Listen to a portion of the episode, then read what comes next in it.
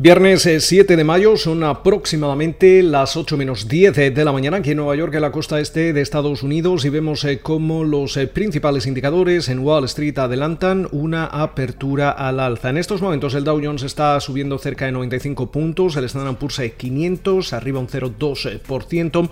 El Nasdaq eh, también en positivo, sumando casi ya un 0,3% en una jornada donde ese rendimiento del bono americano a 10 años se sitúa en el 1,56% y el West Texas Intermediate se transa en el entorno de los 64,59 dólares el barril. Esta tendencia podría cambiar para bien o para mal eh, en aproximadamente 40 minutos eh, cuando vamos a, conocer ese dato de empleo correspondiente al mes eh, que dejábamos atrás, al mes de abril. En estos momentos eh, el consenso espera que se hayan eh, generado al menos 978.000 puestos de trabajo después de haber sumado cerca de 916.000 en el mes de marzo. Esta última cifra podría revisarse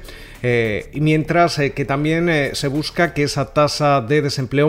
pierda el 6% y se sitúa en el entorno del 5,8% a medida que seguimos eh, viendo como eh, alrededor del 40% de la población estadounidense ha recibido ya por lo menos una dosis de, la vacuna, esa reapertura y esa recuperación económica continúan con su tendencia. Eh, eso sí,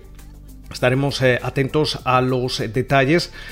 dado que si vemos que este dato, por lo que sea, pueda decepcionar, seguramente eh, tendremos eh, algún tipo de reacción por parte del mercado. También eh, importante destacar cómo en su último informe semestral sobre estabilidad financiera, la Reserva Federal presentaba un panorama generalmente positivo del sistema financiero aquí en Estados Unidos, pero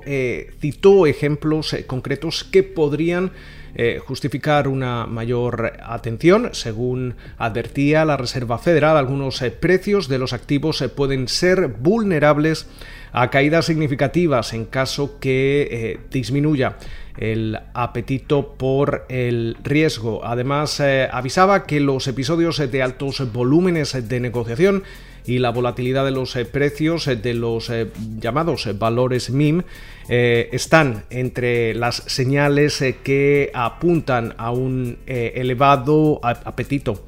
por el riesgo en los mercados, especialmente en los mercados de renta variable. también hacía mención al colapso de Archegos Capital Management. con lo cual estaremos atentos también a, cómo va a ir evolucionando sobre todo esa, supervisión de, la Reserva Federal que no, que no pierde sus eh, miras de cómo va evolucionando el sistema financiero, el mercado también, eh, en un momento en el que, eso sí, pese a que las mayores o la mayoría de las mesas de inversión siguen hablando eh, y preocupadas por el repunte de la inflación, que según algunas no, quizá no vaya a ser tan eh, puntual como y transitorio como espera eh, el Banco Central estadounidense. Es cierto que Jerome Powell aseguraba eh, la semana pasada que de momento la Fed no va a reducir o comenzar con esa reducción en la compra de deuda, que sería el primer paso antes de barajar cualquier subida de tipos de interés. A comienzos eh, de esta semana veíamos eh, cómo las declaraciones eh, de, de Yellen sobre este asunto, sobre la, inflación y quizá la necesidad de subir los tipos de interés, generaban estragos en los mercados. Un día después, la secretaria del Tesoro básicamente matizaba esas declaraciones y aseguraba que de momento la, la inflación no debería suponer un problema y no se deberían subir eh, inmediatamente los eh, tipos de, interés, pero obviamente hay que tener en cuenta que a medida que vamos eh, recuperando la atracción y la reapertura con cada vez mayor porcentaje de, la población vacunada a este lado del Atlántico, obviamente vamos a seguir viendo mayores presiones sobre los precios y, una recuperación que además debido a los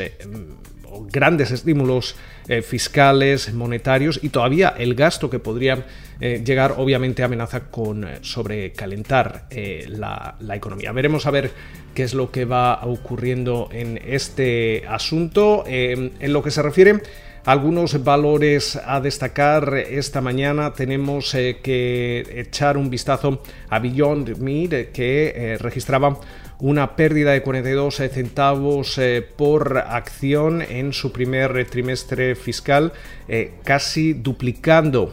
la pérdida que proyectaban los analistas. Por eso vemos cómo las acciones de Beyond Meat están operando a la, baja. Eh, también vemos eh, cómo, sin embargo,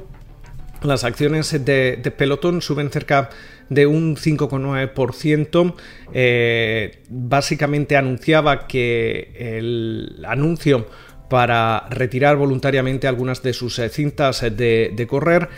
podría costarle a la compañía en el trimestre en curso alrededor de 165 eh, millones de dólares. Eh, vemos eh, también como Roku ha presentado resultados, está subiendo más de un 8,2% en estos momentos, un beneficio por acción de 54 centavos de dólar, mientras que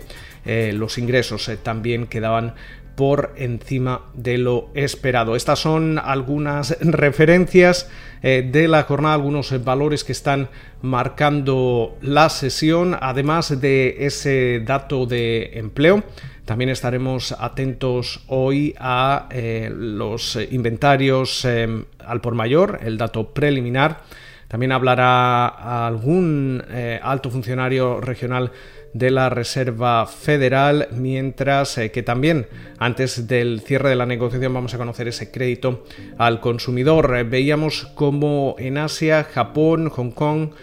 y la India eh, cerraban en positivo, China a la baja, en Europa en estos momentos las eh, principales eh, plazas bursátiles están operando en positivo, la onza de oro sube ligeramente y el Bitcoin continúa operando a la baja. Esperamos que pasen ustedes una feliz sesión de viernes y como de costumbre nos volvemos a escuchar durante la mañana del lunes.